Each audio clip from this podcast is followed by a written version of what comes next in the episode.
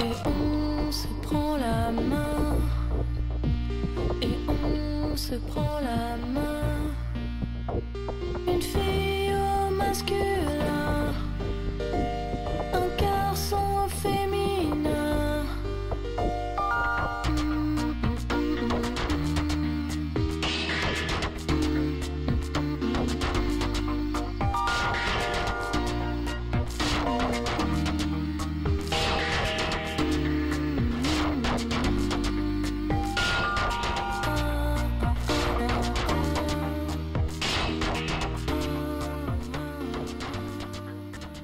Bonjour à toutes et à tous et bienvenue sur le podcast du sextième genre. Tout d'abord, je tiens à remercier Sous le toit du 5, Zénia, Colline et Christine, quatre poètes et poétesses qui ont animé ce mois de mai, rythmé par la thématique de la beauté. Après les thèmes du féminisme et de la nature, j'ai voulu proposer celui de la beauté et je me suis heurté à une difficulté qui était la notion de la beauté en elle-même. Qu'est-ce qui est considéré comme beau? Pourquoi? En outre, qu'est-ce que la beauté? Quand on cherche le mot beauté dans le Larousse, on tombe sur cette définition.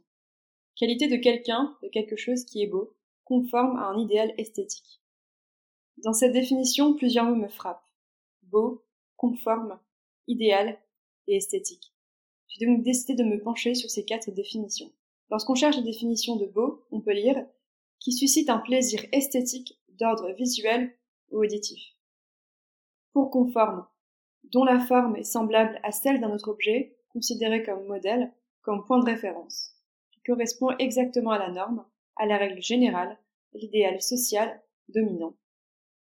Pour idéal, qui possède toutes les caractéristiques, toutes les qualités propres à son type, mais qui paraît difficilement réalisable, à qui on prête toutes les qualités, toutes les perfections, qui est considéré comme parfaitement adapté à son rôle, sa fonction.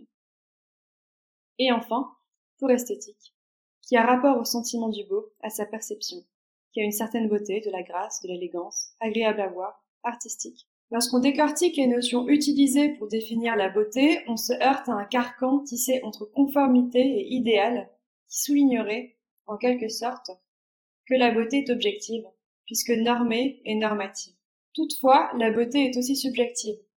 Par exemple, un individu peut trouver une œuvre d'art belle à l'inverse d'une autre personne. Je donne cet exemple parce que la subjectivité de la beauté est notamment perceptible dans l'art, et la poésie en fait partie. Par conséquent, je ne pouvais pas euh, simplement partager des poèmes au sujet de la beauté, d'autant plus que j'ai remarqué quelque chose. Si le sujet de la beauté est traité chez un poète ou une poétesse, ça reste très ponctuel, contrairement à des sujets comme le sexe et l'amour ou la nature, qui sont des sujets qui vont être traités de manière plus récurrente. Ce constat n'est pas anodin car il souligne l'entité abstraite qu'est la beauté. Aussi, la normativité de la beauté met femmes et hommes dans des carcans. La beauté des corps s'ancre dans une norme, des normes. Et ce sont principalement les femmes, malheureusement, qui sont touchées. Mona Chollet en parle d'ailleurs dans Beauté fatale, œuvre publiée en 2012 aux éditions Zone. Dans cet essai, Mona Chollet explique comment les dictates modelés par les médias et les industries de la cosmétique et du textile tissent un complexe entre mode et beauté via une sphère culturelle sexiste. Pour cet essai, Mona Chollet s'est appuyée sur la presse dite féminine, la publicité, des séries et films, ainsi que des témoignages de mannequins, ce qui permet euh, d'obtenir un panorama concret de la dictature de la beauté au féminin. Toutefois, Mona Chollet ne parle pas uniquement des dictates de la beauté, mais aussi et surtout de leurs impacts, tant sur la santé que sur la perception d'autrui, quand ceux-ci sont trop, pas assez respectés. Dans le premier chapitre, intitulé Et les pages seront bien gardées, Mona Chollet dessine l'injonction à la féminité et l'idée de contrôle que celle-ci incarne. Il y a dans l'injonction plus qu'une volonté, un besoin de contrôler la définition du corps féminin. Cela va de la morphologie aux mensurations à la pilosité, mais également de la façon de s'exprimer à celle de se comporter. Pour souligner ce besoin de contrôle, j'ai choisi de vous lire cet extrait, situé page 32. Dans un monde défiguré, pollué, tenaillé par la peur, l'horizon sur lequel chacun s'autorise à projeter ses rêves s'est rétréci jusqu'à coïncider avec les dimensions de son chez lui, et plus étroitement encore avec celles de sa personne. Notre apparence, comme l'agencement et la décoration de notre cadre de vie, est au moins quelque chose sur quoi nous avons prise.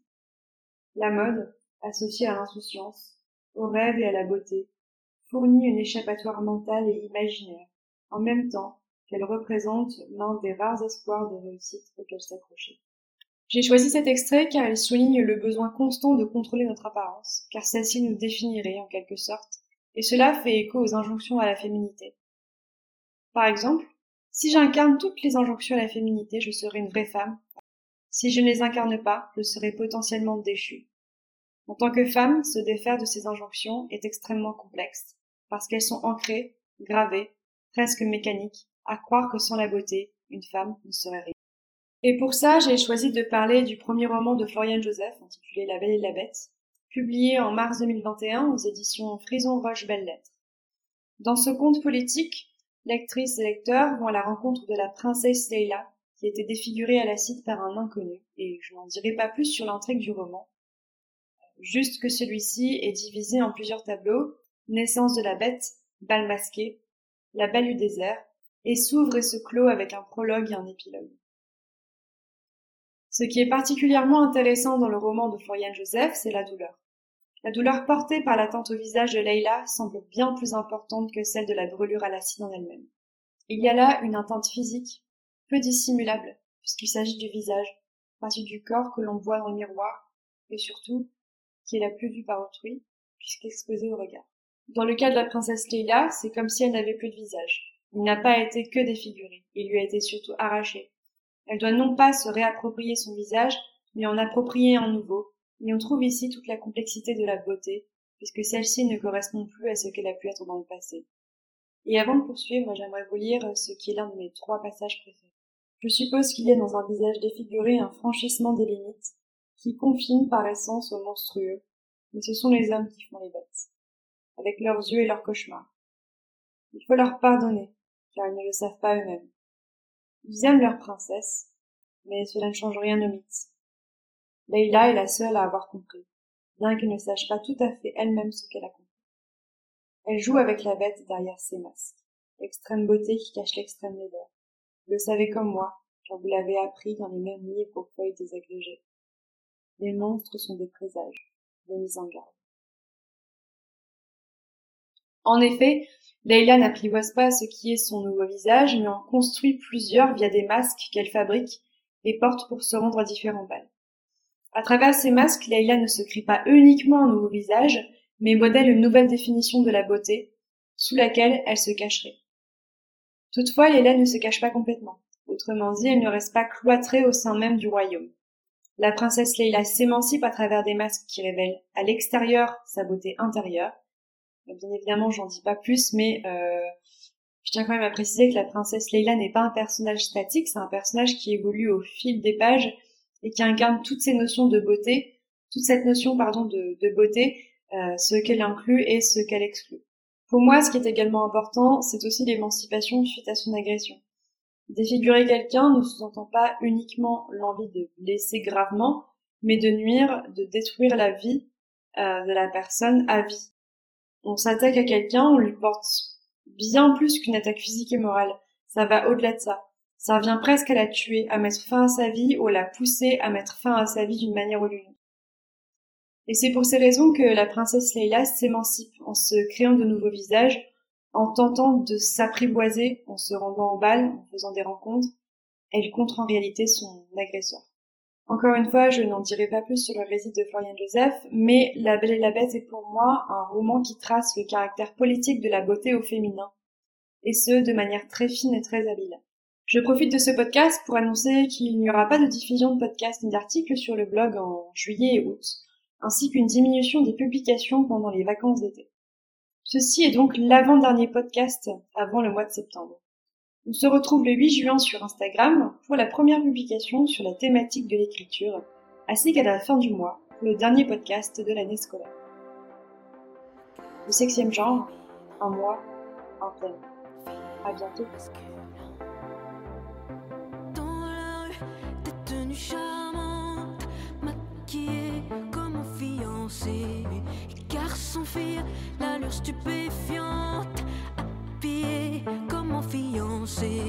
Cheveux longs, cheveux blonds colorés, toute nue dans une boîte en fer.